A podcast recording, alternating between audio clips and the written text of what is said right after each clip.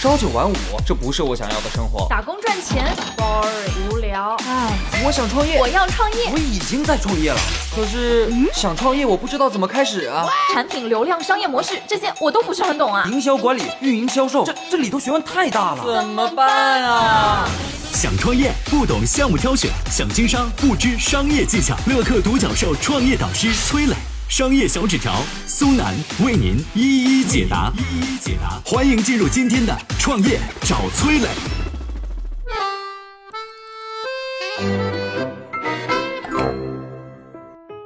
为什么说创业最好去做挖井的生意，而不是去做砍树的生意？有请商业小纸条，请商业小纸条。来说说什么叫砍树生意啊？两年前，杭州有一大学，有几名大学生想创业，做什么呢？说帮人清除室内甲醛。于是他们做了，呃，一个品牌的叫甲醛清除品牌，做了个代理商。从这家他们加盟的公司里面学会了一些技术啊，然后他们购买了一些用来清除甲醛的产品。那么这几个人的推广方式也比较传统啊，就是到各个小区啊去摆摊儿、练摊儿，然后有了意向用户以后呢，就到客户家里做空气净化的服务。一开始几个大学生都很有干劲儿，但是做了一年坚持不下去了，最后像很多大学生创。创业团队一样，哎，一拍两散。我们来分析一下这个事儿之后的原因啊。我相信这是一个小故事，但其实是千千万万的这个创业者也遇到过的一个境况。因为这些小创业团队选择了一种比较笨的商业模式。呃，为啥呃这样来说呢？你想想，需要做甲醛清除的客户，基本上都是刚装修完房子的嘛，对不对？那么对于大部分人来说，装修房子这事儿一辈子也不会遇到两三次吧，对不对？意味着什么呢？意味着客户短期内不会复购，是不？那么他们寻找客户的成本就很高，需要花大量的时间、精力，甚至金钱的成本去谈一个客户。然后呢，从单个客户身上赚的多不多啊？这就看产品了啊。总之，成本非常高，所以这个生意不太好做。呃，主要是获客成本高，是不？实际上呢，几个大学生做的就是砍树的生意，叫。把他的家装客户理解为树，砍倒一棵树，这个树大头就是主干，是装修款。你帮人家除甲醛呢，你是在这个大树主干上面的一个小枝杈，你把小枝杈砍到你怀里去，这是你赚到的钱，这就是一个标准的砍树生意，呃，接近于大家理解的一锤子买卖。我们再来看这几个大学生找的甲醛清除的品牌商，哎，他们的商业模式就不一样，人家在全国呢去找代理帮助做推广。靠收这个产品的这个代理费啊赚一笔，然后呢再卖清除甲醛的这个药剂，啊还是消耗性的产品，然后这个药剂产品本身呢又可以赚上一笔，呃只要有代理商做这个生意，品牌商就可以不断的去赚钱。你看这个奶茶加盟店是不是也是一个意思呀？这个奶茶加盟的上家，首先品牌给到你，对吧？第二个你得找我买机器，第三个你的奶茶卖出去啊，你为了保证品质，你也得找我进这个材料啊，什么奶、什么珍珠、什么配方，对不对？那所以这是一个滚动的源头活水的生意，能够从代理商身上不断赚钱啊，这就好像是挖了一口井一样，取之不尽。所以呢，如果说你选择去做一门生意啊，考虑好，你评估一下你自己在做的事儿啊，到底是一个砍树生意还是一个挖井生意？婚庆公司典型砍树生意，跟装修房子一样，是吧？正常情况下，这一个人一辈子结个一次啊，结两次差不多了吧？是吧？那间隔多少年呢？不知道啊，这也是个标准的砍树生意。如果说你一定要去做砍树生意，咱不是说不能干，因为很多生意就是标准的砍树生意。但是如果想多挣钱呢，必须是去做砍树生意当中客单价高的，你才能活得滋润。同样是婚纱摄影这个事儿，大家为什么婚纱摄影的价格打不下来？没人打下来，因为获客成本高，所以婚纱摄影再便宜也得万把块钱吧，对吧？然后呢，这个场地费、摄影师工资发发，它利润一样是非常高，所以这是一个相对来说好一点的。呃，砍树生意，对吧？那我们再举个例子，砍树生意，房地产、家装，这也是相对比较好一些的。当然，现在也是越来越难做，跟经济大环境有关系。那么再来说汽车行业呢？汽车的单价，呃，利润相对也不错。后续的零配件啊，所谓的汽车后市场，这是无数的公司，呃，给想去做这个生意的人画的这个大饼。其实汽车后市场是非常难做的啊。单从这个砍树这个逻辑来说，汽车厂家啊，是进门先把这树咔嚓砍了，然后呢？呃，让你去做汽车后市场，然后呢，去挖了赚钱的这个一口小井。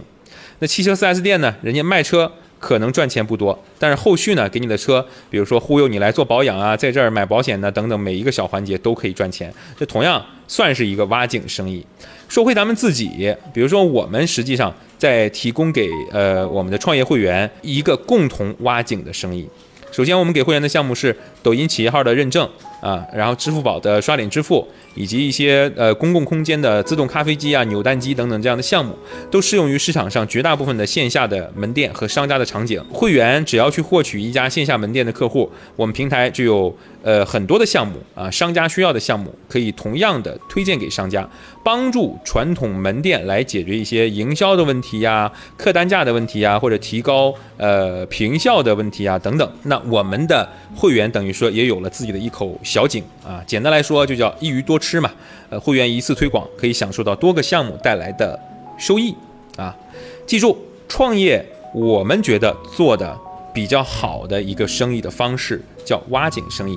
你可以来想一想，你自己在做的是砍树生意还是挖井生意呢？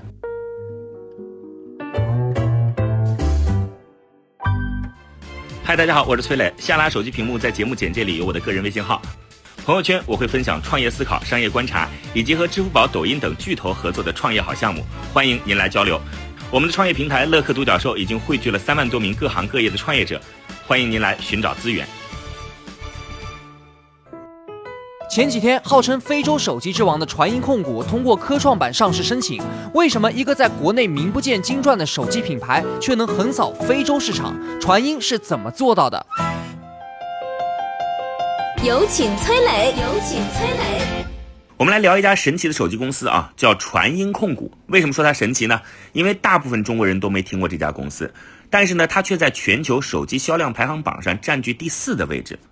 有一家数据公司叫 IDC，它就发布过一组数据，传音二零一八年卖了一点二四亿台手机，全球市场占有率百分之七，仅次于什么三星啊、苹果啊、华为，甚至排在我们熟悉的小米、vivo、OPPO 手机的前面。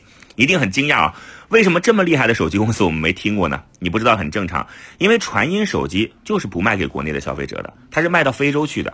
去年传音在非洲的手机市场占有率高达百分之五十，妥妥的排在第一名，所以又被称为非洲手机之王。那为什么传音会选择非洲市场呢？这可不是偶然啊！实际上，传音公司的创始人竹兆江在创立传音手机之前，一直在波导手机工作。没错，就是以前号称的手机中的战斗机的波导手机。竹老板在波导待了十年，从一个小小的业务员做到了副总经理。二零零六年，他放弃金饭碗，然后出来创业，成立传音。要知道啊，两千年到二零零五年，波导连续六年获得了国产手机的销量冠军。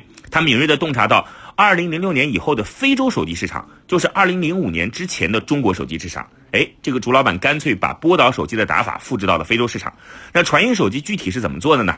首先呢，这个传音手机啊，根据非洲它独特的需求，做了非洲市场的本土化设计。比如啊。非洲人民和中国人一样爱美，但是一般的手机拍照功能对于非洲人不太适用。为什么呢？因为非洲人黑嘛，你这普通手机拍起来就是一团黑影了，轮廓都很难显现。哎，传音手机就专门针对黑人的皮肤设计了美颜的方案，通过眼睛、牙齿来定位。并且呢，加强曝光，让非洲人即便是在黑夜里也能拍出满意的照片。就这么一个功能，击败了三星和诺基亚。再比如啊，非洲人喜欢唱歌跳舞，传音手机专门采用了大音量的设计，推出主打音乐功能的手机。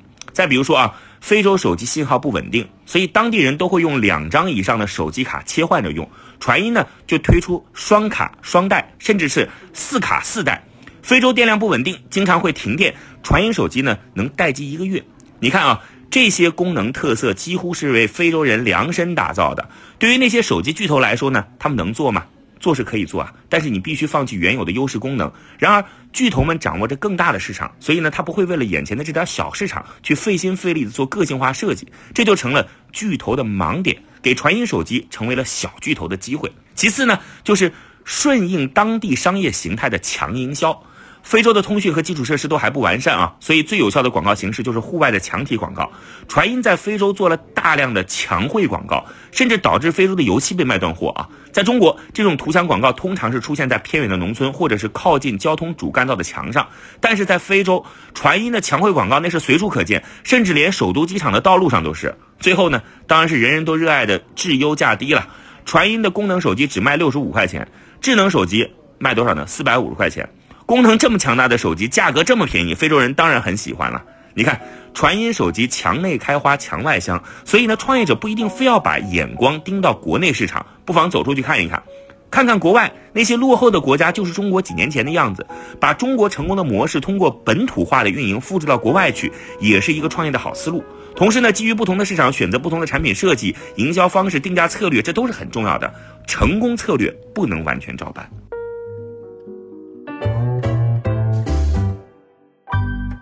我曾经呢跟很多创业者沟通过，发现创业者最大的痛点就是缺少资源、缺少链接。于是呢，我们创立了创业者社群“乐客独角兽”，现在啊已经有三万多人了。有人在这找到了创业机会，找到了客户、渠道商、投资人。下拉手机屏幕，在节目简介里边有我的个人微信号，我在社群等你。